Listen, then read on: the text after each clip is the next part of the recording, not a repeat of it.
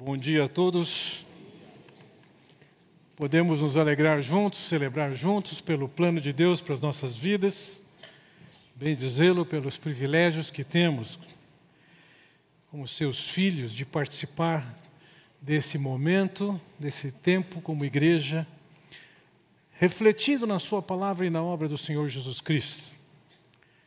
Quero com vocês olhar para o texto de Colossenses, capítulo 1, versículos 13 e 14, que dizem: Pois ele nos resgatou do domínio das trevas e nos transportou para o reino do seu Filho amado, em quem temos a redenção, a saber, o perdão de pecados. Essa palavra resgate ou resgatar, dentro da nossa língua, ela há cerca de 40 anos ela não era tão usada, 30, 40 anos atrás.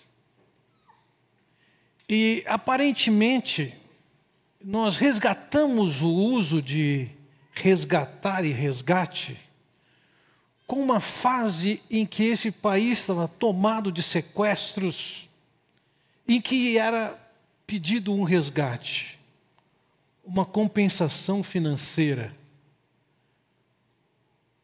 para que a pessoa fosse liberta.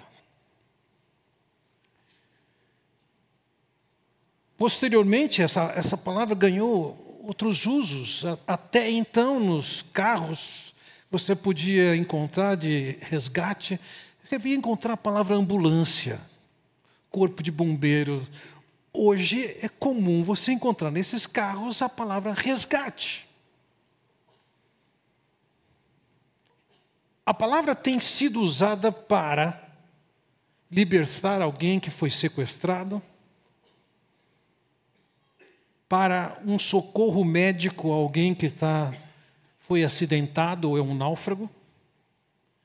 E a palavra também é empregada para descrever resgate de uma dívida, o pagamento de alguma coisa que impõe sobre a pessoa a necessidade de, de pagar.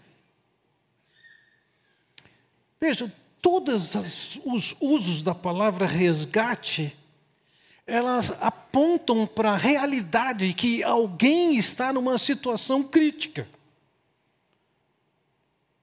Em dívida, sequestrado ou acidentado. No mundo antigo, não é muito diferente o sentido dessa palavra, e eu diria duas palavras que eu quero considerar com vocês. No versículo 13, o verbo resgatar, e no versículo 14, redenção. São duas palavras que trazem ideias comuns. A, a primeira, o verbo empregado aqui, na língua grega, ruomai, significava libertar do perigo, salvar, libertar, preservar. Enquanto a palavra traduzida para redenção apolítrosis significava comprar de volta, tornar livre um escravo ou cativo, ou mesmo um prisioneiro de guerra. Então vejam, também na língua original, quando se trata dessa ação de resgate ou o pagamento, o próprio resgate, eles apontavam que a pessoa que era resgatada estava numa situação crítica era um escravo, e na sociedade antiga romana, escravo não era visto como gente. No período da escravidão, em que africanos foram tomados e trazidos, levados para vários lugares do mundo, eles também não estavam sendo considerados gente. Eu lembro de ver livro na cidade de Ouro Preto que aponta que o tratamento era como se fossem animais.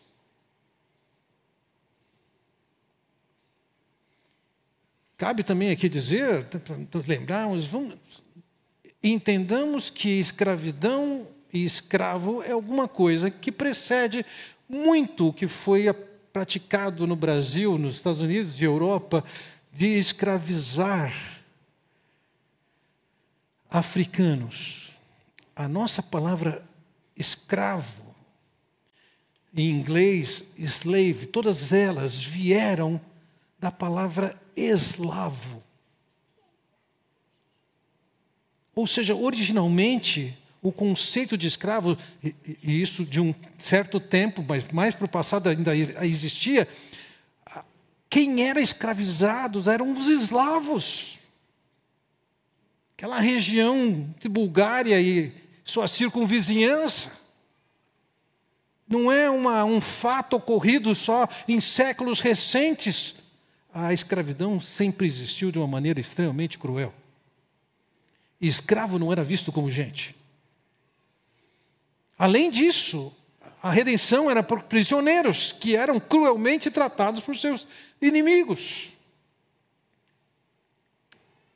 Hoje já conseguimos saber alguns relatos daqueles que foram sequestrados pelo Hamas.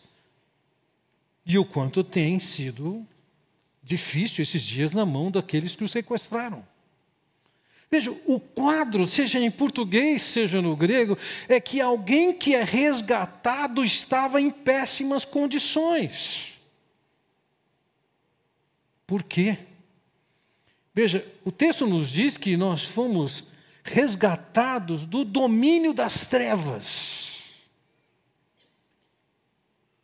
Por domínio, entenda autoridade, um poder estabelecido que controla a todos.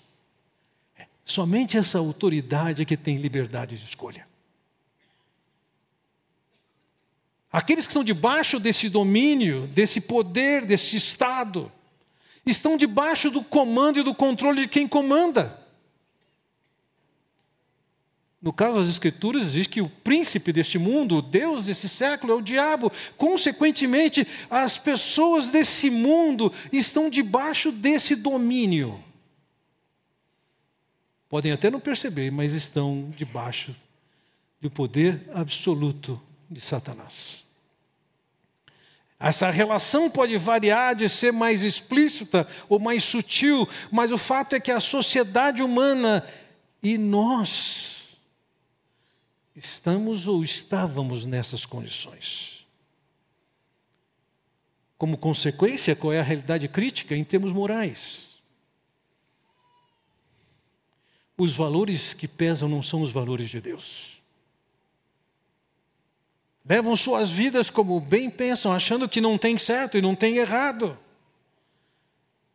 se metendo em imoralidade, promiscuidade, que vai levar a engano e decepção, ninguém sai ganhando a médio e longo termo com promiscuidade e imoralidade. É marca desse mundo também drogas. Alguns de vocês saíram desse mundo. Mas pode ser que a sua relação à sua droga seja outra simplesmente leva a vida tentando viver na base do entretenimento. Nem para para pensar no que está acontecendo, nem para para pensar onde está indo.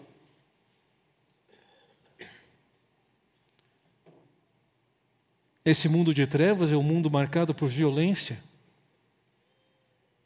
Você pode olhar para a realidade da nossa sociedade. É interessante o quanto autoridades brasileiras se manifestaram contra o conflito Hamas e Israel. Triste. Mas vamos lembrar o seguinte: o Brasil, no ano de 2002, teve mais de 47 mil mortes. De 21, nós tivemos mais de 48 mil mortes. Nós vivemos uma sociedade violenta. Essa é uma marca dessa sociedade de trevas. Não é só na guerra, é na rua. E o lugar que é mais considerado violento, aliás, o segundo lugar que é mais considerado violento, são os lares. Só perde para guerras. Esse é o mundo de trevas em que nós vivemos. Um mundo de ignorância, um mundo de prioridades invertidas, um mundo baseado na sedução da riqueza, do que pode comprar. Além disso, existe o aspecto pessoal. Alguns percebem mais em certos momentos da sua vida, mas o fato é que todo homem que está debaixo do império das trevas carrega a sua culpa diante de Deus. Por conta disso, está separado de Deus. Está destituído da possibilidade de se relacionar com Deus. É alguém que as Escrituras descrevem, é alguém que não tem esperança, o que vai acontecer depois. Só aguardando o dia do juízo e da condenação. Qual era a sua realidade quando você chegou a Cristo? Não queria que você olhasse para a sua vida agora, mas lembre do dia que o Evangelho chegou a você, qual era a sua realidade? Uma vida de imoralidade e culpa? Uma vida de frustração? Uma vida marcada por não ter sentido? Uma vida de inimizade, de hostilidade trevas? Uma vida sem esperança. O apóstolo Paulo, ao escrever aqui, ele diz, voltamos ao versículo, ele diz: Ele nos resgatou do domínio das trevas e nos transportou para o reino do seu Filho amado, em quem temos a redenção a remissão dos pecados. A obra de Cristo nos liberta do poder de Satanás, da escravidão de ter que fazer o mal, da culpa do pecado que nos separa de Deus. E como é que ele fez isso? Naquela cruz, e temos visto isso em Lucas, rotineiramente, Jesus, na sua primeira vinda, ele não veio para um trono de glória, mas uma cruz de vergonha e de pecado. A obra de Cristo veio para nos resgatar e nos reintroduzir no relacionamento com Deus. Agora podemos desfrutar do seu amor? Podemos chamá-lo de pai, somos considerados como filhos? Somos efetivamente parte da sua família, com o privilégio de desfrutar do seu amor e cuidado. E é por isso que nós estamos aqui. Para celebrarmos, porque Ele nos resgatou, Ele pagou o preço para que nós tivéssemos outra perspectiva, outra realidade, outras possibilidades. E agora, quero fazer com vocês duas considerações. Quanto mais nós temos consciência da realidade do homem sem Deus, no estado em que você já esteve, você consegue entender qual é a realidade do mundo sem Deus. Mas quanto mais você olha para trás e vê de onde Deus tirou você, libertou do império das trevas, expressou todo o amor, se colocando naquela cruz no seu lugar e pagando o seu pecado ali, para você de graça participar da vida, das promessas que Deus tem. Senhores, esse é um tempo da celebração. Nós, como igreja, comunidade de resgatados, estamos aqui para participar dessa ceia, alegres, festejando, celebrando por tão grande salvação. Mas eu quero também fazer uma segunda consideração. É que por vezes nós nos desconectamos do Senhor e nós acabamos nos deixando seduzir pelo que era a vida antes de chegarmos a Cristo. E acabamos flertando com o pecado, abraçando o pecado, nos desviando dos propósitos de Deus, ao ponto em que a gente perde a noção do valor, da grandeza, da beleza da salvação que Deus estendeu a nós. E quando isso acontece, esse tempo de celebração vira somente uma tradição. Não tem efetivamente um momento, um motivo de celebrar. E nesse caso, então, eu gostaria de exortar-nos a confessarmos os nossos pecados, voltarmos para o Senhor para desfrutarmos de tudo aquilo que Ele tem oferecido para nós.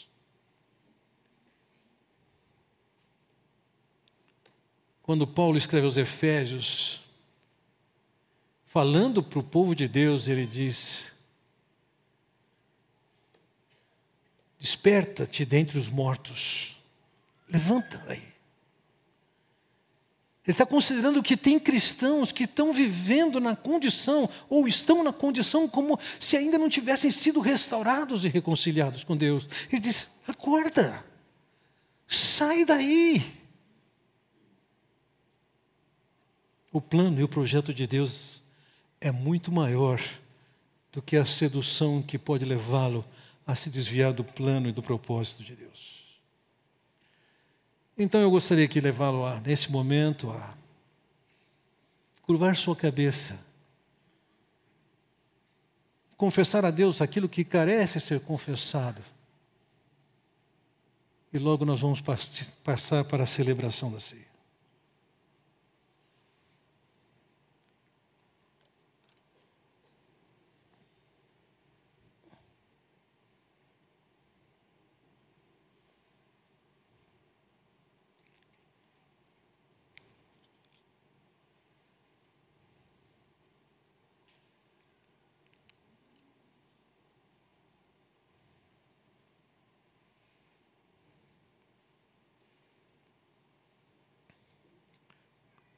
Ó oh, Pai Celestial, nós queremos te bem dizer,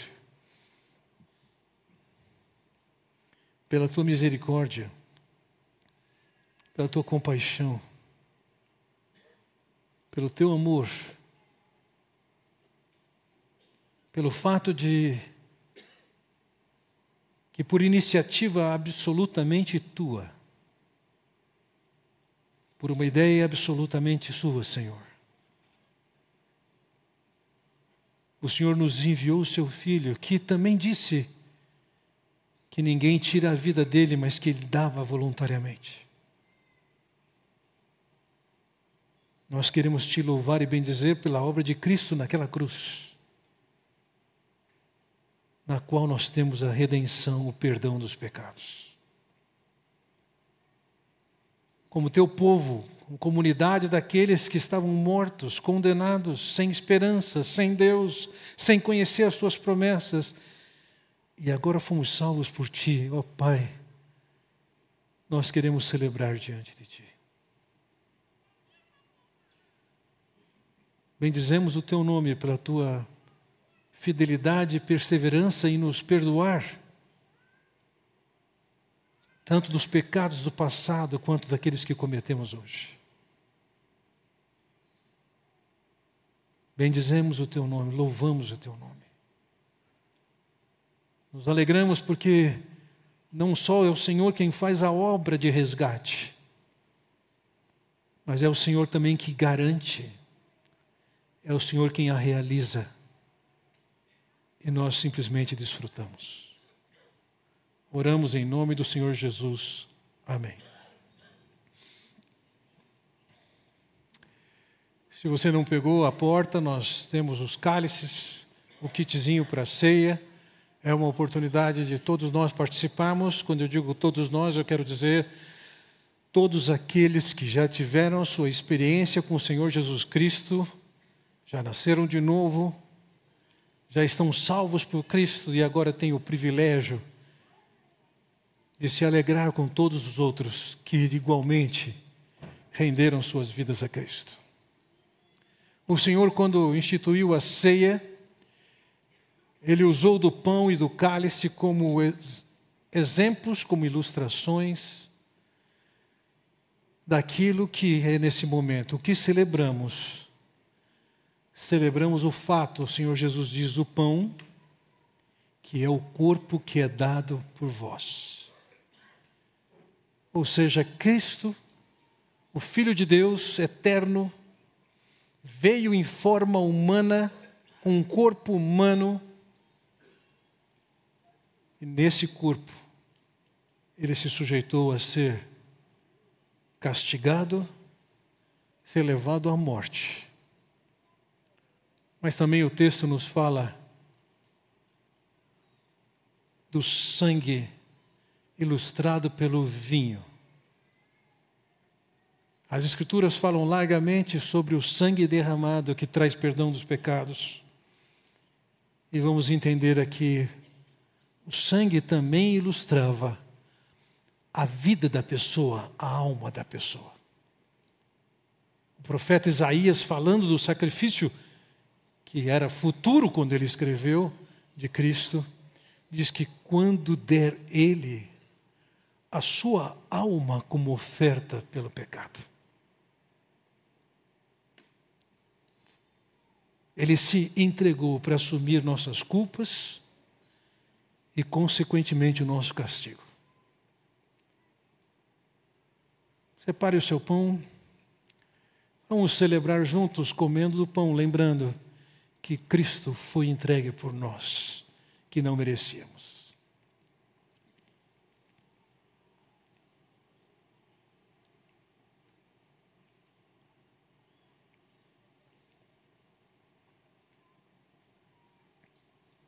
Ó Pai Celestial, O Senhor não precisava providenciar nada. Facilmente poderia nos exterminar a todos. Mas o Senhor resolveu enviar seu filho sabendo que não seria bem recebido, que seria hostilizado, seria preso e morto, traído humilhado, envergonhado. Senhor, como, como te bem dizer a altura? Por todo esse sacrifício de vir a nós.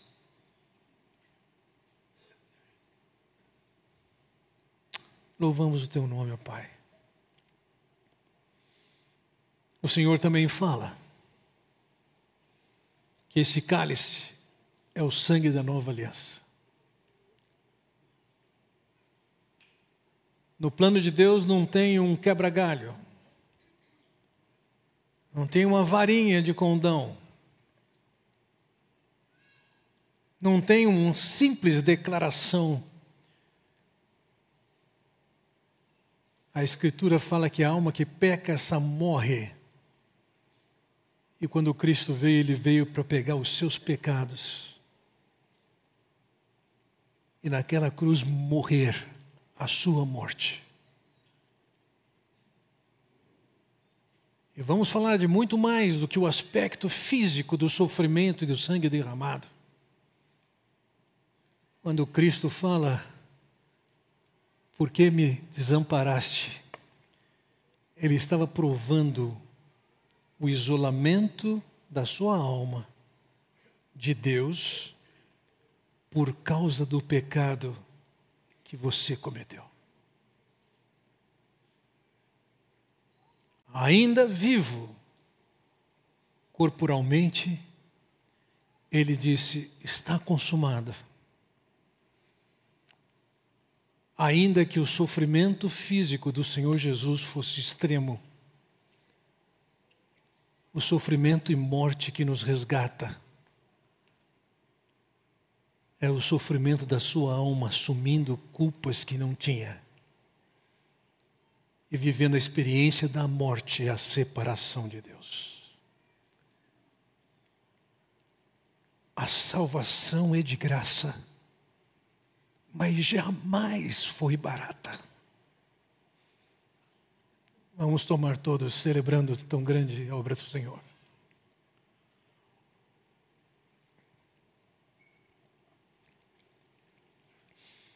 Ó Pai Celestial, bendizemos o Teu nome, louvamos-te por tão grande salvação, pela redenção que temos em Cristo, pela oportunidade que temos de uma nova vida contigo, desfrutando do Teu amor, do Teu cuidado, da Tua provisão, da Tua direção, da Tua repreensão.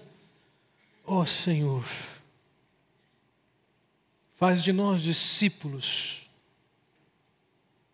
que reproduzam o teu caráter, os teus valores, os teus propósitos. É o que eu oro no nome do Senhor Jesus Cristo. Amém. Deus os abençoe.